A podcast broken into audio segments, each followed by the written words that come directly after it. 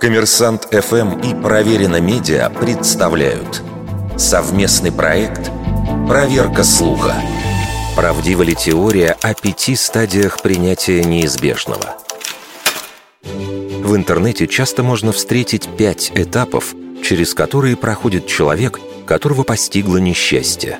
Отрицание, гнев, торг, депрессия, принятие.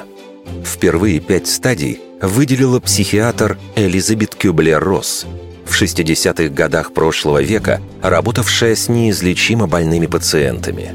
Психиатр собрала свои наблюдения в книге «О смерти и умирании», где впервые были закреплены пять стадий.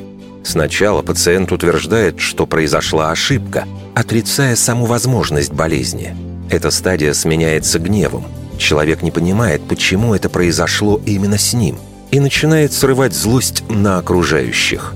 На третьем этапе больной пытается договориться с судьбой или болезнью, дабы отсрочить неизбежное.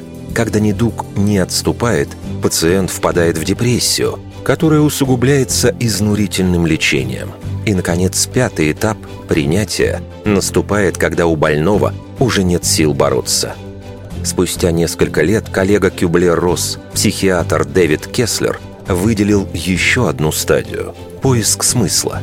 Человек начинает искать в том, что с ним случилось, особое значение, пытается сделать свои страдания не напрасными.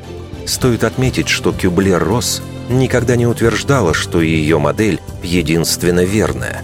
Это были лишь ее наблюдения, основанные на относительно небольшой выборке. Тем не менее, за последние десятилетия было проведено немало исследований на базе модели пяти стадий.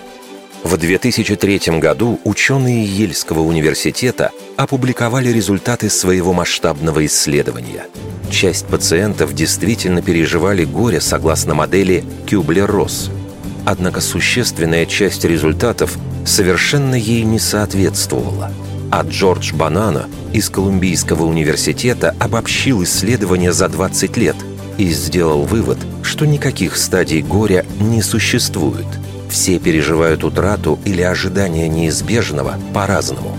Более того, отсутствие каких бы то ни было симптомов тоже норма. Вердикт. Это полуправда.